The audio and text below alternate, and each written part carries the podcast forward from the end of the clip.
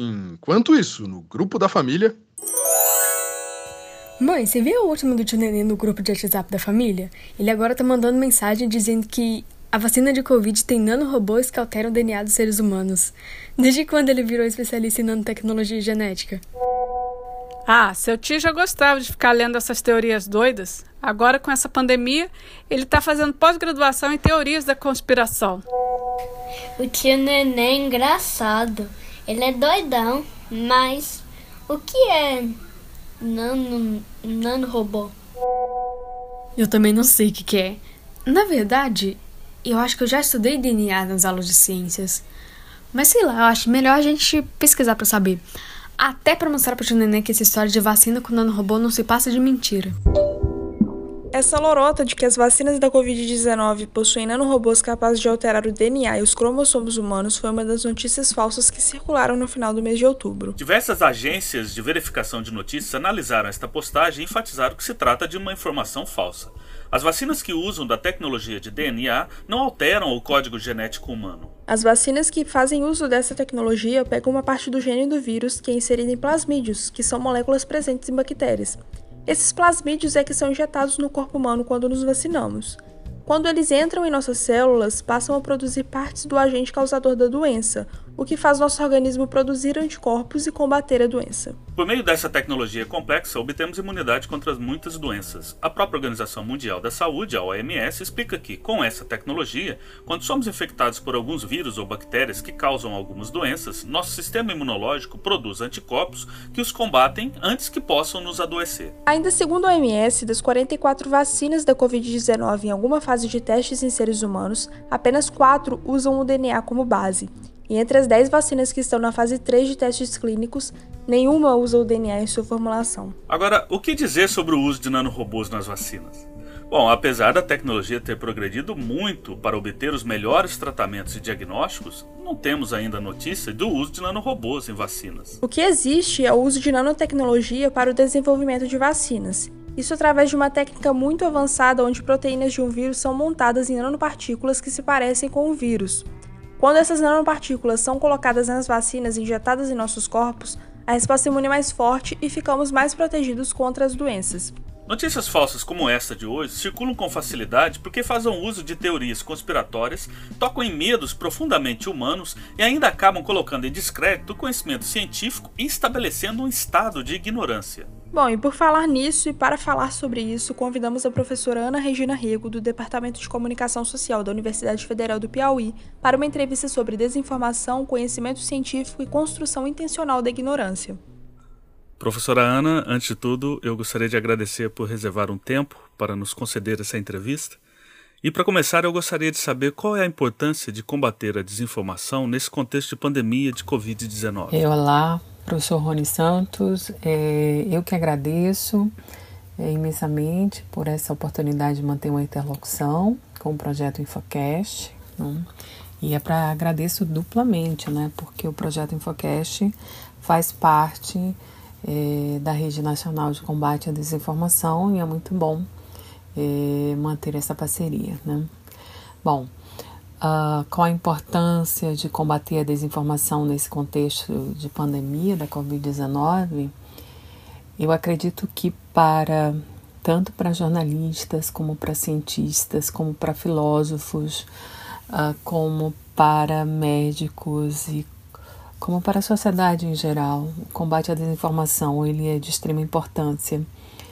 E, e, nesse contexto de pandemia, ele tem se feito, tem se colocado como uma necessidade premente da sociedade. Até porque as narrativas desinformacionais, as famosas fake news, mas que extrapolam as fake news, elas têm é, levado pessoas, inclusive, a prejudicar a própria saúde. Então, para nós, é de muita importância. A difusão de mentira e desinformação tem uma história bem anterior ao mundo digital que temos hoje, com as tecnologias de comunicação disponibilizadas na internet. Com o amplo uso das redes sociais, muitas pessoas se informam somente pelo que visualizam nessas plataformas. Como elas funcionam muitas vezes como agregadores de notícias e postagens, muitos usuários acabam tendo dificuldade para distinguir uma fonte confiável de uma fonte duvidosa É, de modo prático, como que a gente pode separar uma notícia verdadeira de uma notícia falsa nessa situação? É, essa questão da, da composição das narrativas desinformacionais, da composição das narrativas imprecisas, manipuladas, descontextualizadas, é, dentro desse contexto daquilo que a gente está chamando de desinfopandemia ou pandemia é, da informação ou da desinformação, né, é, tem se tornado um problema muito complexo, porque se para nós que somos especialistas em comunicação, que somos é, pesquisadores, cientistas, e estamos observando esse fenômeno com um olhar muito crítico, já é difícil, imagine para a população em geral. Né? Você me pergunta de modo prático como podemos separar uma notícia verdadeira de uma notícia falsa nessa situação. Né? É bem complexo porque as narrativas desinformacionais elas têm um, um escopo muito híbrido e esse escopo muitas vezes uh, o personagem que está sendo portador dessa, dessa narrativa desinformacional ele coloca primeiro uma coisa verdadeira, uma notícia verdadeira, um fato e do seu lado coloca algo fraudulento, uma fake. E mais adiante coloca alguma coisa imprecisa. Então, a pessoa que recebe fica meio na dúvida para saber por que, que aquilo é mentira se aquilo é verdade. Né? Então, o que a gente pode sugerir efetivamente é consultar é, fontes confiáveis, se for sobre a pandemia, fontes confiáveis da ciência, fontes confiáveis do campo jornalístico, fontes confiáveis de divulgação científica, para que a gente possa efetivamente comparar uma coisa com a outra e buscar a factualidade é, dentro é, desse pandemônio de, de, de, notícias falsas que correm hoje pelo nosso país e pelas redes sociais. Bom, é, professora Ana, com tantas informações falsas e tantas mentiras, Parece que a própria noção de verdade é questionada e é colocada à prova. A gente pode verificar isso quando uma parcela significativa de pessoas manifestam descrédito e desconfiança sobre instituições que antes eram tidas como portadoras da verdade, como é o caso da imprensa, da, da ciência, por exemplo. Como é que a gente chegou a tal situação de crise e questionamento da verdade? É, essa questão é muito complexa, né? Essa questão da crise dos regimes de verdade é extremamente complexa, é uma questão que, a qual eu me debruço há muito tempo enquanto pesquisadora do campo do jornalismo e do campo da comunicação. E o que a gente visualiza, sobretudo nesse momento, dentro do fenômeno da desinformação que é o outro lado do fenômeno da informação, ou seja, ele existe porque existe a informação enquanto a necessidade da sociedade e a desinformação ela é esse, esse seu outro lado que se vende como informação. Bom, dentro desse contexto de mercado, mas também de uma, de uma receptividade muito forte por parte da sociedade, as duas coisas conformam o fenômeno, é, a crise dos regimes de verdade ela é pujante e ela é muito visível, né? O que nós visualizamos uh, com mais de uma forma mais mais específica, né? Nós estamos visualizando uma crise do regime de verdade que foi construído dentro de um paradigma da modernidade, ou seja, o regime de verdade da razão, o regime de verdade pautado na evidência, pautado no cientificismo objetivista, uh, que efetivamente inspirou as instituições que se colocaram como pilares do regime de historicidade da modernidade, não? dentre eles o jornalismo, a ciência, a academia, né? em muitos lugares. Né? E esse regime de, de verdade pautado na evidência, ele está em suspeição não? e está sendo confrontado com outros regimes que sempre estiveram também dentro do mesmo processo, mas dentro de uma visada da modernidade, sobretudo a partir dos meios de comunicação de massa, sobretudo a partir de uma construção é, de um discurso histórico, sobre, sobretudo a partir de uma construção de um discurso científico, é, eles estiveram mais é, sobrepujados. Mas nós temos esse confronto entre o regime de verdade da evidência, né, calcado na metodologia, calcado nos métodos cientificistas é, que se confrontam com os regimes da experiência, que se confrontam com os regimes dos valores e das crenças. É, que, embora nós achássemos que eles estivessem silenciados, mas eles estavam aí. E nós é que não os víamos, não, não os viam. Uh, então, nesse sentido, é bem, bem complexo né, uh, avaliar como nós chegamos a essa situação. Se a gente pensar com, com Nietzsche, né, em um dos seus últimos escritos, né, quando ele fala do niilismo aí, no, ele coloca exatamente isso, né? Que ele, ele diz que está escrevendo a, a, história dos próximos dois séculos, que vai ser essa história do niilismo, que seria uma, uma negação, né? uma negação inclusive da própria vida, né? que poderia levar as pessoas à angústia, ao sofrimento, ao medo, ao ódio, etc. E o niilismo nietzschiano não é exatamente o processo negacionista que vivemos, mas é, ele tem também um, um, lugar na sociedade atual. Né? E para o Nietzsche, é, tanto para o Nietzsche quanto é, posteriormente para outros filósofos, mas, mas é, nós também acreditamos que essa, essa, essa tensionalidade, essa crise, ela é muito, muito é, situada em dois pontos. Um, nesse regime de verdade construído dentro da modernidade, pautado nesse cientificismo muito é, calcado em métodos, né, métodos é, objetivistas, métodos que buscavam imparcialidade, etc. E, por outro lado, um outro regime de verdade, que era o regime de verdade da mística, sobretudo no que concerne a questão é, da, do cristianismo. Né? Uh, de, um, de um cristianismo exacerbado, de toda uma fé exacerbada, de toda uma crença.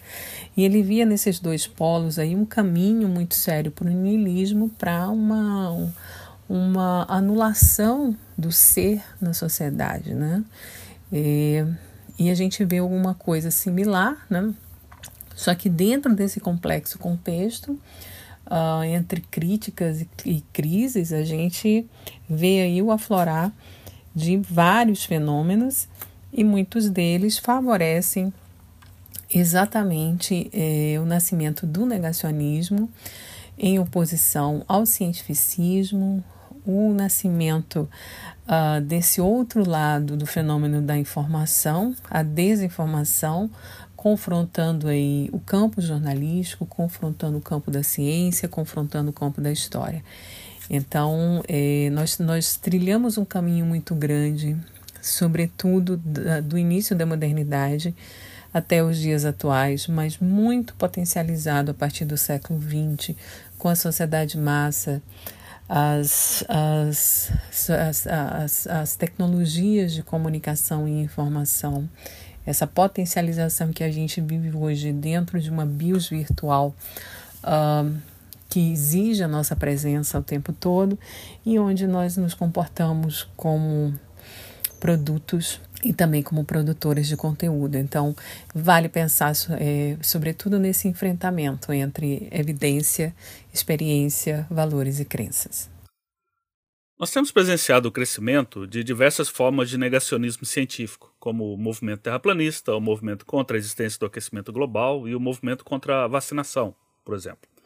Isso me faz lembrar do que afirma a historiadora da ciência Naomi Oreskes no livro Mercadores da Dúvida, quando ali ela expõe como agia, ou age, a indústria do petróleo para negar a existência da mudança climática. E ela afirma ali que, em vez de aceitar as evidências científicas, ela, a indústria do petróleo, tomou a decisão de lutar contra os fatos. Ou seja, é, colocava em dúvida, ou coloca em dúvida, os fatos. A dúvida é uma ferramenta essencial para a construção do conhecimento científico. Como é que a gente pode entender que ela possa ser usada nesse viés negacionista? Ou aqui são tipos diferentes de dúvida? Sim, a dúvida ela é é, é, ela é essencial né, para o conhecimento científico, ela é, ela é o ponto central. Se a gente pensar nas primeiras meditações de, de Descartes, se a gente pensar no cogito, se a gente pensar no cogito transformado, duvido, logo existo, e a partir daí a construção de toda a identidade, to, toda é, Idade da Razão, nós vamos ter a dúvida exatamente partindo, né, inquietação partindo para essa construção do conhecimento científico. Mas quando, quando você fala dos mercadores da dúvida, por exemplo, é bem representativo de como a dúvida ela foi apropriada por um outro lado. É, se a gente pensar na indústria do tabaco ah, nos Estados Unidos entre as décadas de 1970 e 1980, nós vamos ver uma atuação muito grande dos mercadores da dúvida que foram é, por essa indústria exatamente para atuar frente à sociedade norte-americana, é, descredibilizando a ciência que apontava então é, o cigarro, o fumo intermitente como uma das causas do, do crescimento do câncer de pulmão. E o que, que vai acontecer é que é, muitos cientistas vão ser cooptados por essa, por essa indústria e eles vão começar a plantar a dúvida. Né? E há um, toda uma construção estratégica é, para exatamente Uh, se opor ao conhecimento científico. Isso significa se colocar no mesmo patamar de igual para igual em alguns lugares chaves. O primeiro deles na mídia, no jornalismo, então cooptar cientistas, cooptar jornalistas e, e colocá-los em lugares chaves de formação de opinião, contrapondo o outro lado do jornalismo a educação, é, situando dentro do processo educacional, e aí de preferência desde um ensino mais básico né, até um ensino superior, uma outra versão uh, dos fatos históricos, dos fatos científicos. Então, várias estratégias foram, foram traçadas nesse momento e os uh, mercadores da dúvida vão se transformar naquilo que no meu último livro a gente chama de o cérebro, né? Uh, o cérebro da serpente na Cambridge Analytica e por último aí uh, com os engenheiros do caos, né? Com agora esqueci o nome do, do italiano que lançou recentemente esse livro, mas que também são exatamente eh, pessoas bem posicionadas no mercado da construção eh, da desinformação com vistas a instalar a dúvida, instalar o ódio provocar a polarização e o desentendimento, se pensarmos aí de um ponto de vista eh, político também. O Giuliano da Empoli, né, que escreveu Os Engenheiros do Caos, exatamente vai situar toda a sua narrativa em cima de alguns personagens, né, como Steve Bannon, por exemplo, que a gente trabalha muito também eh, na nossa, no, no nosso livro, né?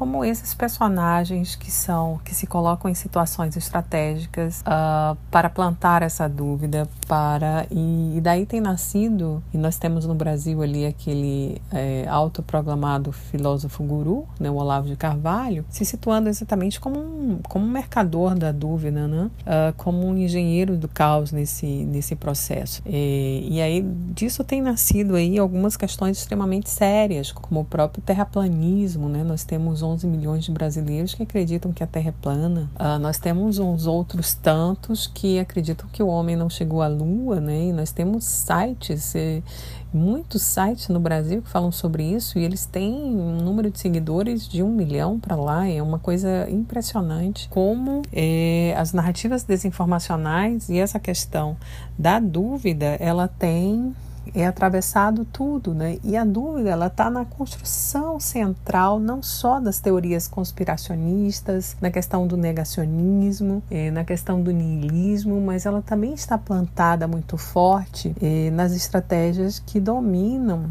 a construção da desinformação, né?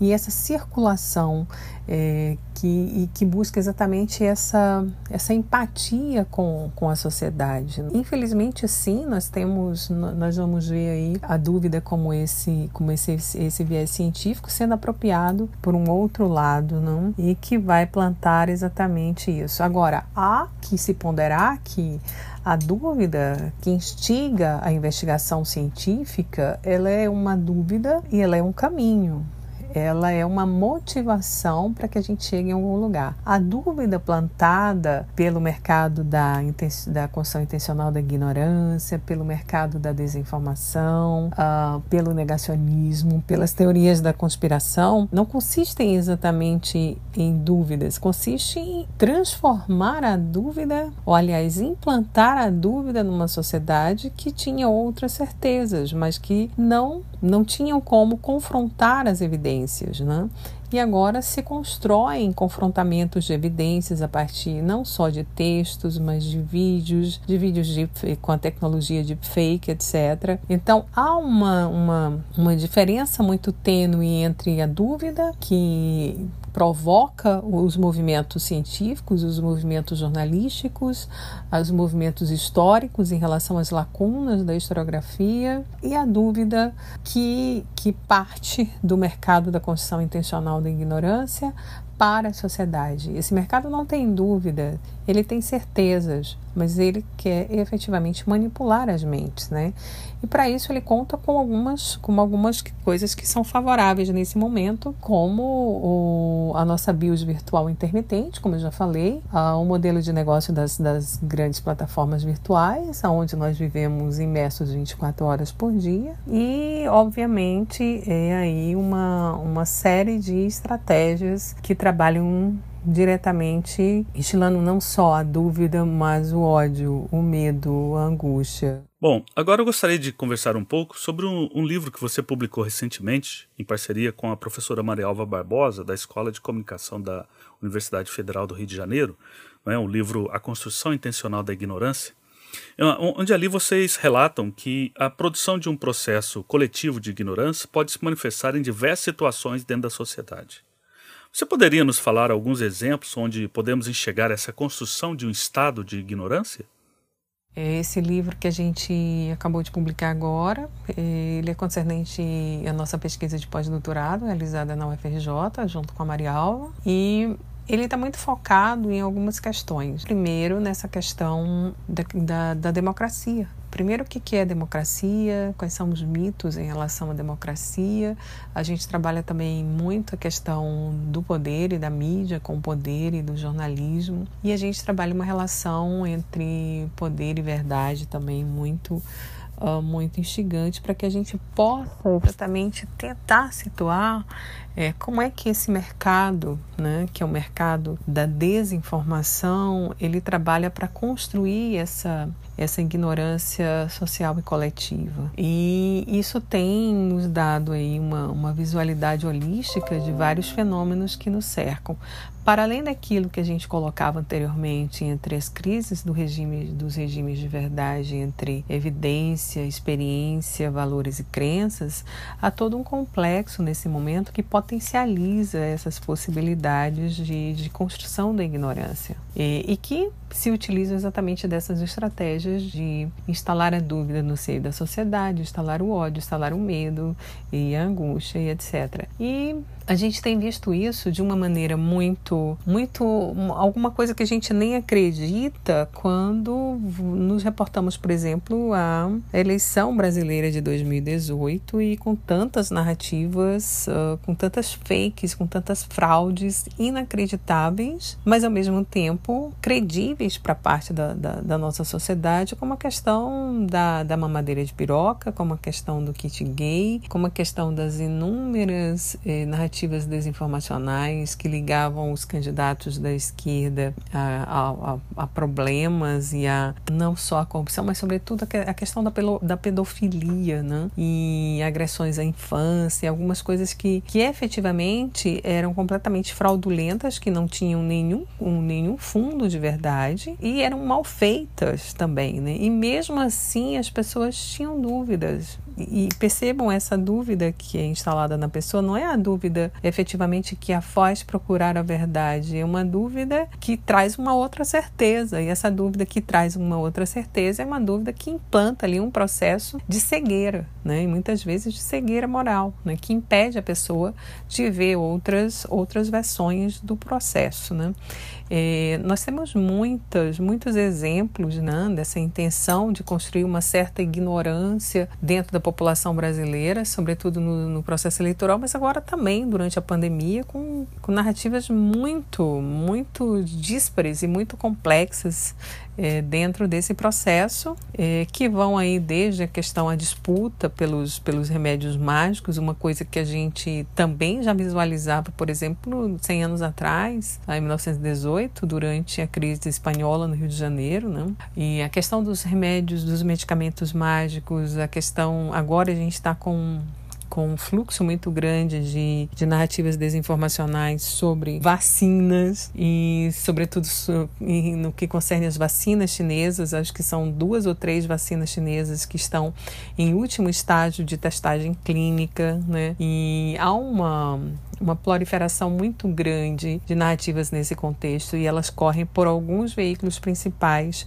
para poder conseguir é, o seu objetivo principal, que é manter as pessoas é, na ignorância, plantando uma dúvida e levando uma certeza, né? Correm pelos principalmente pelos aplicativos de mensagem de grupos religiosos neopentecostais fundamentalistas, muitas vezes, correm pelos aplicativos de mensagens eh, de grupos familiares brasileiros, que se colocam aí como os grandes divulgadores da desinformação em nosso país, o que é extremamente é, preocupante. E para finalizar, uma última pergunta. No último dia 24 de setembro, foi lançada oficialmente a Rede Nacional de Combate à Desinformação, a RNCD. Você poderia nos passar mais detalhes sobre a RNCD? O que ela é, como ela surgiu e quais são os seus objetivos? Bom, a Rede Nacional de Combate à Desinformação foi uma ideia que a gente teve uma ideia diferente né, do que a gente teve ano passado, quando a gente fazia o pós-doc. A gente teve uma primeira ideia de fazer uma rede de monitoramento e checagem. Depois, já no momento da pandemia, dentro do projeto Mandacaru, eu discuti com outros voluntários como a gente poderia fazer isso, né? Nós, na, e que era essa rede de monitoramento e checagem, que terminou não rolando lá, mas que, que nós resolvemos fazer paralelamente. E aí nós fomos procurando alguns parceiros, né? E fomos encontrando esses parceiros em vários estados brasileiros, né? A intenção da rede é exatamente unir de forma sinérgica é, vários projetos, instituições, iniciativas, coletivos, observatórios, é, uh, laboratórios, projetos de divulgação científica, projetos de comunicação educativa, jornais, etc., todos que, que trabalhem com uma, com uma comunicação, com uma informação responsável e ética e que queiram formar aí uma, uma frente ampla é, para que a gente possa minimamente confrontar o grande mercado da desinformação e maior ainda o fenômeno da desinformação que tanto comporta esse mercado que deseja construir intencionalmente um processo de ignorância na sociedade, instalando essa ignorância, quanto a receptividade que esse mercado tem no seio da sociedade, que por sua vez também passa a ser não só é, canais de distribuição da, daquilo que é produzido no mercado, mas também produtora de, de, de, narrativas desinformacionais. Então, o fenômeno ele é bem holístico, né? E a RNCD ela é uma iniciativa pequena ainda, ela é uma primeira iniciativa, mas eu acho que ela tem potencial para que a gente possa crescer bastante e se aliar a outras redes também nesse mesmo sentido de combater a desinformação. Não? É, a gente começou com ela em setembro, né, finalzinho de setembro. Na época nós tínhamos mais ou menos 30, eram 33 projetos, 33 parceiros. Hoje nós somos mais de 70, não? E a intenção é que a gente possa crescer sempre mais, agregando mais e mais parceiros, dando visibilidade àquilo que é feito tanto na cidade do Rio de Janeiro e São Paulo, uh, onde potencialmente eh, a comunicação e a informação circula com maior facilidade, até cidades como eh, situadas no interior do Pará, como Rondonópolis, situadas no interior da Bahia, né? Uh, situadas uh, em, no interior do Rio Grande do Sul, como São Borja, né? todos os nossos parceiros, situadas eh, eh, em Juiz de Fora, né? situadas em Juiz de Fora, em Minas Gerais, aí onde está o projeto Infocast, né? Todos com um trabalho muito interessante e com um trabalho muito importante para toda a sociedade nesse momento, né? Então, a rede é isso, é uma, é uma ideia de empatia, é uma ideia de trabalhar com sinergia, é onde todos nós possamos nos dar as mãos e juntos a gente possa ir colocar para a sociedade não um local só a rede, mas uh, a rede como esse canal para chegar aos projetos e para que a própria sociedade também acesse os projetos e tire suas dúvidas, né? Acho que é mais ou menos isso. Eu agradeço imensamente a oportunidade de manter essa interlocução com o projeto Infocast. Agradeço a sua parceria, professor Rony Santos, e estamos à disposição, né? Você também é rede, né? O projeto Infocast é rede e, portanto, é, não assino aqui sozinha, assino com você e com todos os demais. Muito obrigada, boa tarde. Agradecemos a professora Ana Regina por essa esclarecedora entrevista. Vejam só como existe uma intenção por trás de quem produz desinformação. Manter as pessoas em estado de ignorância é um projeto elaborado e arquitetado que passa pelo ataque a instituições como a imprensa ou mesmo a própria ciência. Bem, por hoje ficamos por aqui, mas o combate às fake news continua. Esse foi mais um episódio do Infocast, uma produção ligada ao projeto de extensão Infocast Informação Checada contra a Infodemia de Fake News sobre a Covid-19, um projeto do IF Sudeste MG. Eu sou Larissa de Bem. E eu sou Rony Santos. Compartilhe o episódio de hoje e nos ajude a combater a desinformação. Agradecemos sua atenção e te esperamos no próximo episódio. Para não perder nada, você já sabe, segue a gente lá no Facebook, no Instagram e no Twitter, arroba Projeto Infocast. Se cuidem e até a semana que vem.